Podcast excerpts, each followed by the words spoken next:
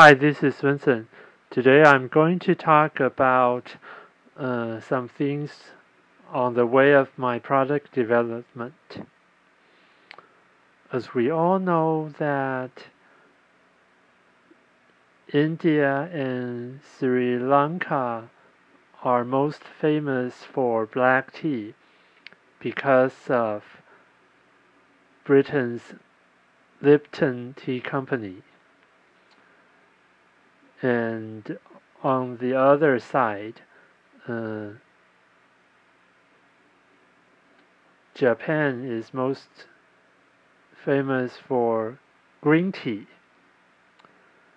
So, if I really want to get into the tea business and do it globally,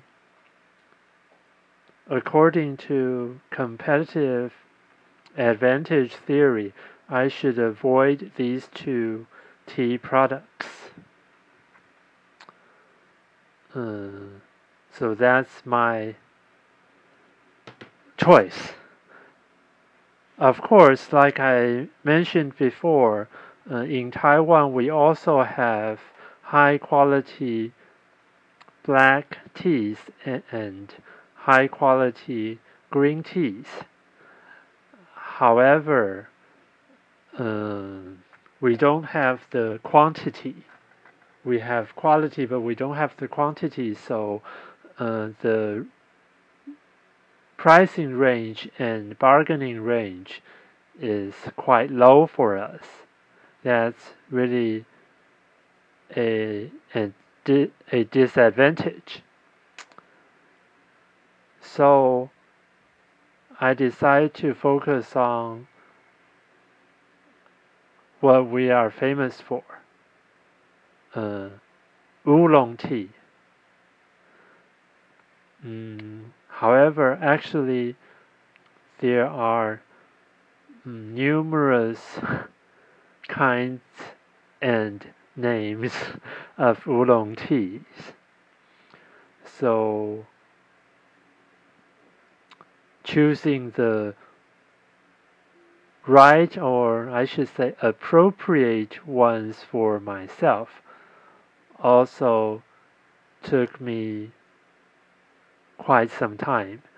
Even though I've been drinking them since childhood, but as we all know, being a customer or just a person who drinks it is totally different from uh, making it a business. So I have to, so I uh, took classes from many places to improve, further improve my knowledge on tea and learn how to uh, evaluate and select different teas. And so, actually, for my part, I chose them uh, from two, mainly two tunnels. One is from family members, relatives, and the others from uh, friends. Actually, those are one, sorry. Friends and relatives is one, and the other one is go to exhibition. Uh, from relatives and friends is kind of easier because they've already established uh, mutual trust. So what I what I have done is just the last part, the evaluation and selection part.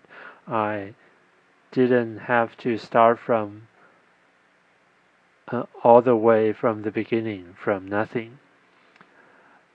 And the other one is uh, probably more typical one, which is exhibition. Uh, there are many places around Taiwan which regularly provides uh, exhibitions of all kinds. Uh, food and drink is one of the largest exhibition, and tea is part of the drink. So almost every season there are this food and drink exhibition. Sometimes, and of course, uh, the tea groups they have their own. Sometimes once or twice a year, they have their pure uh, tea exhibition. And so what I did was I uh, went there, visited there several times a year for uh, three years. And uh, I've tried many of them and actually because I had to start from establishing mutual trust so this took more work than uh, getting referred from relatives and friends.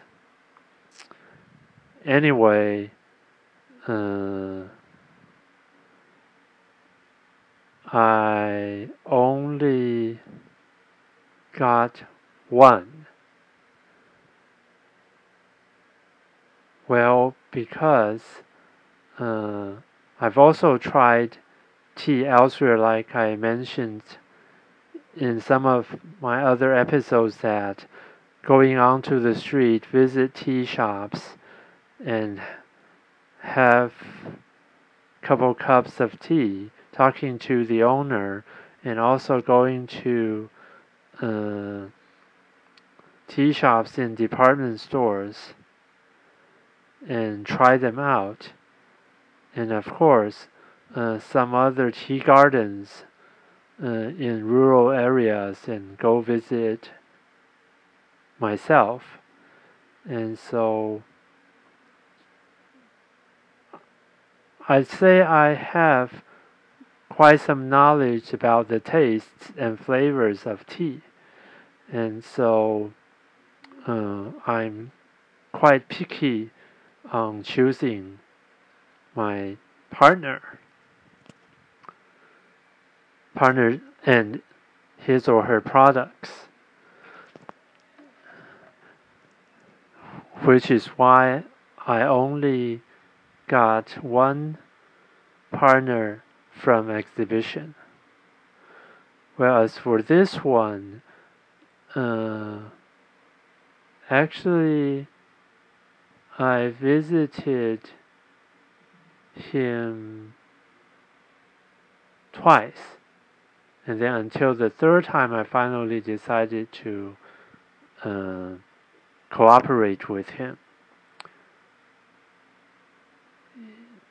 Uh, he said he's the uh, third generation of tea business, uh, but uh, due to some reason, he didn't learn the manufacturing techniques. He wanted to focus on branding. Well, that was the beginning when he told me that.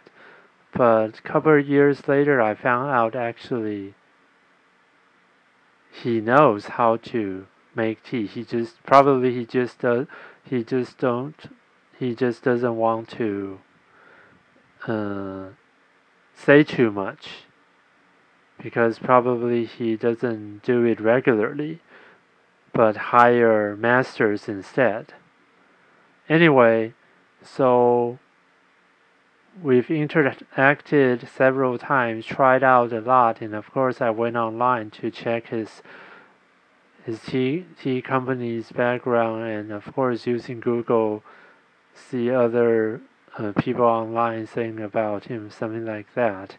And uh, I finally decide to work uh, cooperate with him and he his family produces Alishan tea.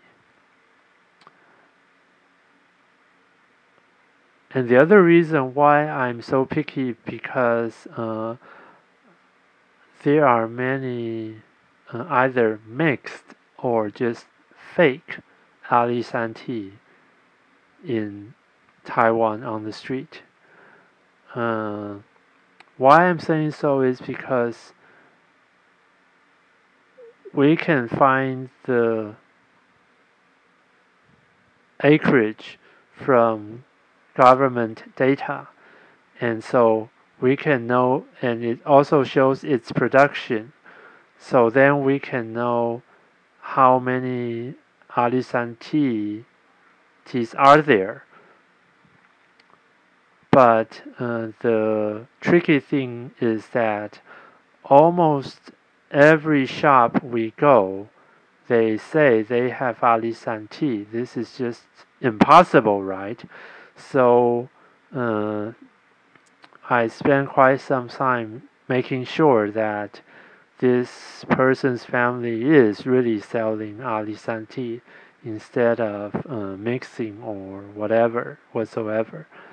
Anyway, uh, they are because where they located really is in the uh, Alishan region and not that far, not kind of close to the center, and they have the local governments uh, accredited. So, besides, I've led uh, friends, I mean relatives and friends who are tea experts to drink and taste his tea and it really is what Alishan tea tastes like. So he and I started to cooperate. And as for other teas, I prefer uh, traditional methods like I mentioned before and I want to help promote the classics. So the products I choose, I have chosen, most of them are uh, traditional ones. Only a few are well developed new ones, and I picked for other reasons, like uh, the GABA and fragrant oolong is are because the farmers promoting naturally grown agriculture. And uh, he's also doing uh, differentiation because where he locates most farmers there provide uh, low quality cheap teas. So uh, general public have negative image about teas from there. So he must do something very different in order to differentiate his products his differentiate himself from others other farmers and this is a positive thing I would like to support. And that's about it. The new ones I picked.